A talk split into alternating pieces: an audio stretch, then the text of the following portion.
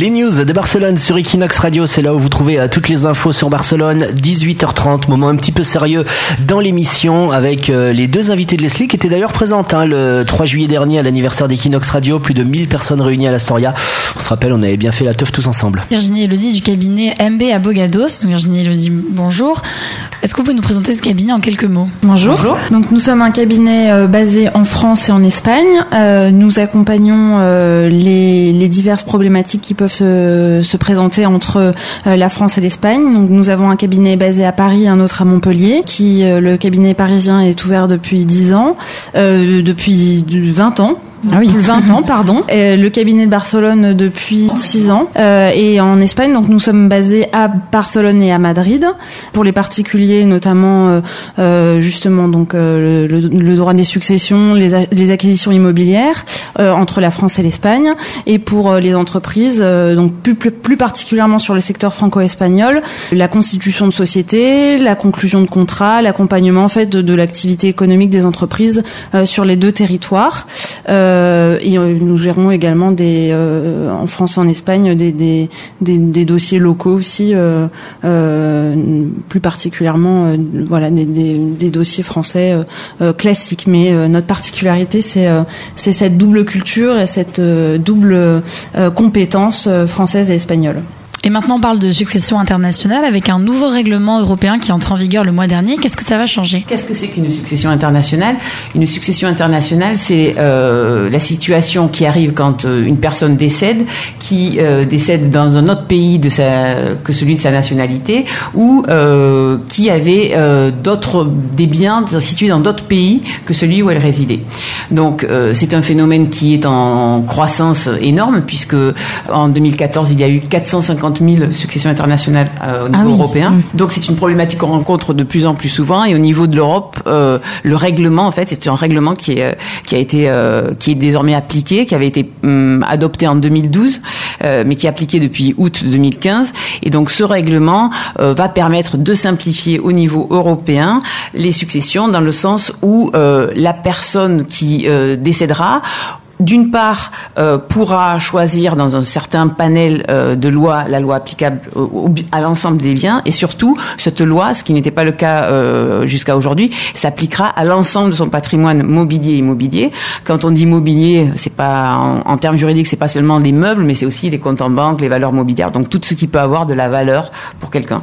Donc la personne qui décédera à partir donc à partir du mois d'août 2015 pourra choisir non seulement euh, le pays euh, de sa résidence, puisque ce qui était le, pays déterminé par la loi pour s'appliquer à sa succession, mais il pourra choisir le pays de sa nationalité. Par exemple, pour un Français qui vit en Espagne, euh, qui réside en Espagne, la loi applicable jusqu'à maintenant était la loi espagnole à l'ensemble de sa succession. À partir du mois d'août 2015, il peut, s'il fait un testament, s'il fait une démarche volontaire, choisir une autre loi qui sera la loi de sa nationalité française. S'il a plusieurs nationalités européennes, par exemple, s'il est franco-allemand, il pourra choisir la loi ou française ou Allemagne.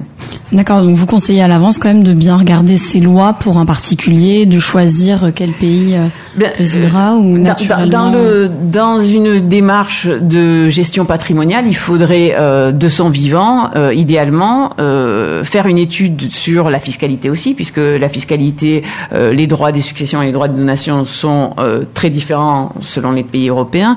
Euh, par rapport aux pays dont on a la compétence en France et en Espagne, les, les droits de succession espagnols sont substantiellement moins importants qu'en France. Donc il vaut mieux soumettre en général sa, sa succession au droit espagnol qu'au droit français.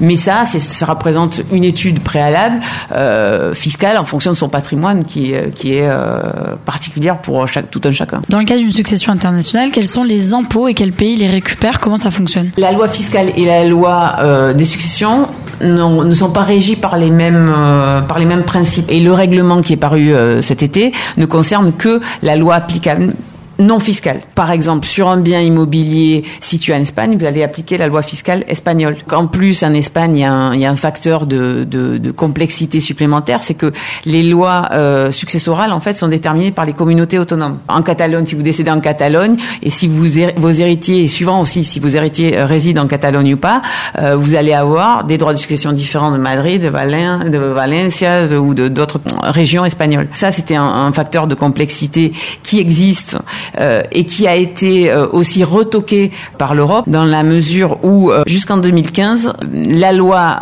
des communautés autonomes s'appliquait que aux résidents de ces communautés autonomes. Comme les lois de chaque communauté étaient plus favorables que la loi nationale, euh, vous pouviez avoir un traitement différent dans la même succession. Par exemple, si quelqu'un décédait avec un enfant qui vit euh, en Catalogne et l'autre qui vit à Madrid, il ne payait pas les mêmes impôts pareil au niveau des pays. Si euh, vous aviez quelqu'un qui décédait en, Catalogne et que vous étiez héritier et que vous étiez résident français, ce n'était pas la loi catalane qui s'appliquait, mais la loi espagnole. La Commission européenne a retoqué l'Espagne parce qu'elle a considéré que ce régime était discriminatoire, puisqu'il a tenté à l'égalité entre les, citoyens européens. Donc depuis 2015, la loi a changé, la loi espagnole a changé et elle a impliqué un changement de la loi des communautés autonomes, peu importe le lieu de résidence des héritiers, s'appliquera toujours la loi des communautés autonomes à un décès, euh, ce qui renforce en fait le besoin de planification anticipée euh, fiscale euh, au niveau de, de la succession, de la transmission de votre patrimoine. Oui, de faire au cas par cas. Et votre cabinet traite de nombreuses affaires entre l'Espagne et la France.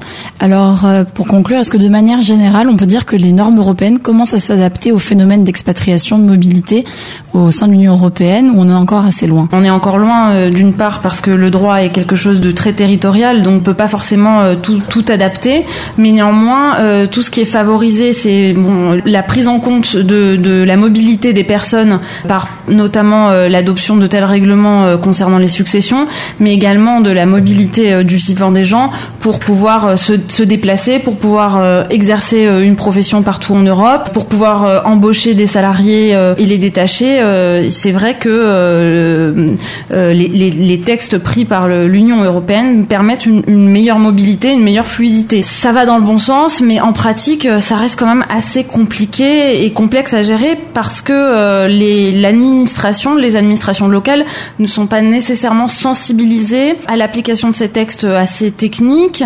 et elles ne, font qu'appliquer leurs leur propres lois. Donc, notamment, par exemple, les organismes de sécurité sociales, euh, quand il y a une mobilité euh, intracommunautaire, euh, peuvent ne, pas comprendre la problématique et vouloir appliquer la loi locale, alors que finalement, en fait, ça peut être une, autre loi qui doit s'appliquer. Les outils existent, mais il y a aussi un, travail, un changement de mentalité à faire. La Commission européenne et les différentes institutions promeuvent et font vraiment euh, essayent de faire beaucoup de démarches en ce sens, notamment par exemple en cas de détachement de travailleurs salariés. on parle souvent de dumping social. Donc euh, euh, l'Europe euh, et, les pays sont au cas par cas et en, fonction de, des problèmes qui surgissent, de régler les uns après les autres les problèmes et notamment de, de, lutter contre les effets pervers des textes qui, dans le cas précis justement de prestations de services transnationales, pourraient conduire à ce dumping. Donc les États... Il, y a, souvent une, une, différence entre le droit et les mentalités. En fait, les, les textes changent. Après, pour que les gens, enfin les gens dans le, dans le sens général, les administrations, les États, les entreprises, les particuliers assimilent ces changements et les, et les transmettent dans la pratique, y a, il y a souvent beaucoup de différences. Les États essayent d'améliorer les textes pour lutter contre les effets pervers qui pourraient être création d'une société boîte aux lettres pour payer de moins de charges et faire travailler, euh, travailler des salariés euh, dans un autre pays. Il y, a, voilà, il y a une forte volonté euh, politique, mais après ce sont les, comme disait Virginie, les, le temps d'assimilation et, de, changement de mentalité. Il y a encore beaucoup de travail alors. Exactement. Ben, merci beaucoup à Virginie Lodi d'avoir répondu à nos questions. Merci à vous pour votre accueil. Merci.